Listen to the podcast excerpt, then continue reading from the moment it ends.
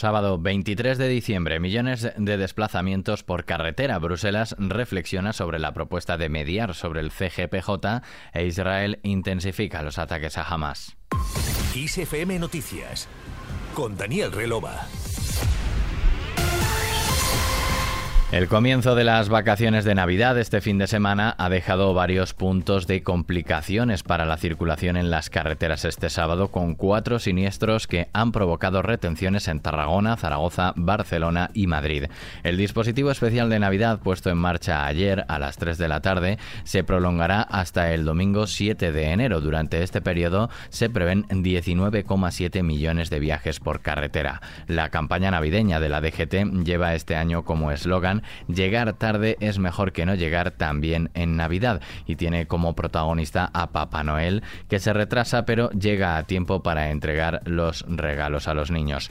Los millones de viajes que se han producido y que se producirán por carretera en estos días para reuniones con familiares y amigos lleva a la DGT a recordar la importancia de ser prudente al volante. Más allá de las carreteras, la Comisión Europea afirma a través de un portavoz comunitario de justicia que está reflexionando sobre la idea de facilitar un acuerdo entre el PSOE y el PP que permita desbloquear la renovación del Consejo General del Poder Judicial, tal y como plantearon este viernes el presidente del Gobierno Pedro Sánchez y el líder de la oposición Alberto Núñez Feijo. El portavoz recuerda, no obstante, que la posición de Bruselas respecto al bloqueo en el órgano de los jueces no ha cambiado respecto a la expresada en las recomendaciones incluidas en el informe anual sobre el Estado de Derecho en los países de la Unión Europea.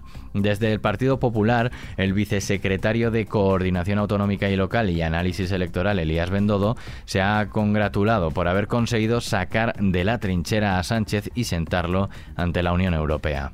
Vamos a estar muy vigilantes, no vamos a permitir ni media trampa de Sánchez para renovar el Consejo General del Poder Judicial. Feijóo ha conseguido sacar a Pedro Sánchez de la trinchera, por fin, y sentarlo ante la Unión Europea.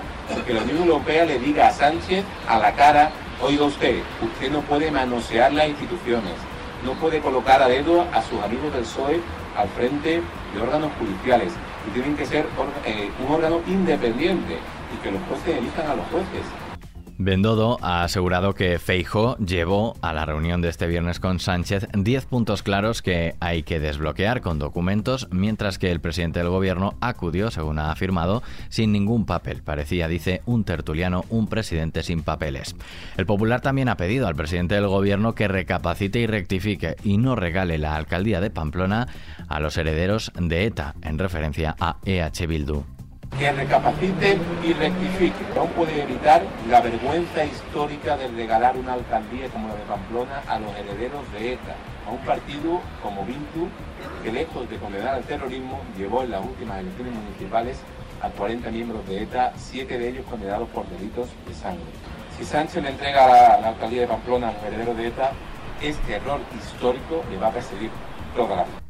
Así se ha pronunciado el dirigente popular ante los medios en Málaga, donde ha anunciado que el PP registrará mociones en todos los ayuntamientos de España bajo el epígrafe en defensa de los gobiernos constitucionales y de condena del terrorismo, con la intención de reclamar a todos los concejales del PSOE que nieguen su apoyo a partidos que no se posicionan sin fisuras ante el terror. Seguimos en la arena política. El Grupo Municipal de Más Madrid ha registrado sendos escritos para exigir la dimisión del concejal de Vox en el ayuntamiento Javier Ortega Smith y del presidente del Pleno Borja Fanjul tras el incidente con el concejal Eduardo Fernández Rubiño. El alcalde de Madrid, José Luis Martínez Almeida, condenó sin paliativos un acto injustificable, una agresión que nunca ha debido tener lugar en el Pleno y consideró que el dirigente de Vox debe dejar el acta al igual que han exigido desde el sin embargo, Ortega Smith ha asegurado a los medios que no dejará su acta de concejal y ha negado que lanzar una botella que insistió estaba vacía y no ha llegado a dar a Rubiño sea una agresión.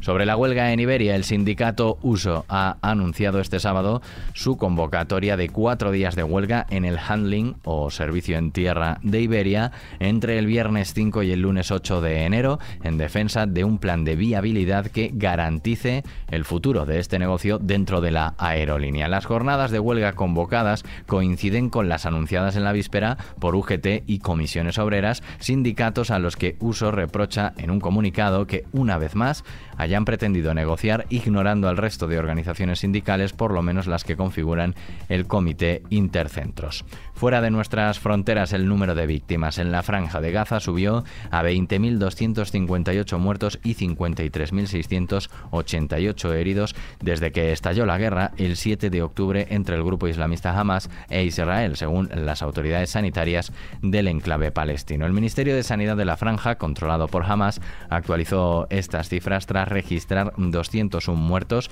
y 368 heridos durante las últimas 24 horas por ataques del ejército de Israel que mantiene su ofensiva por aire, tierra y mar sobre el enclave.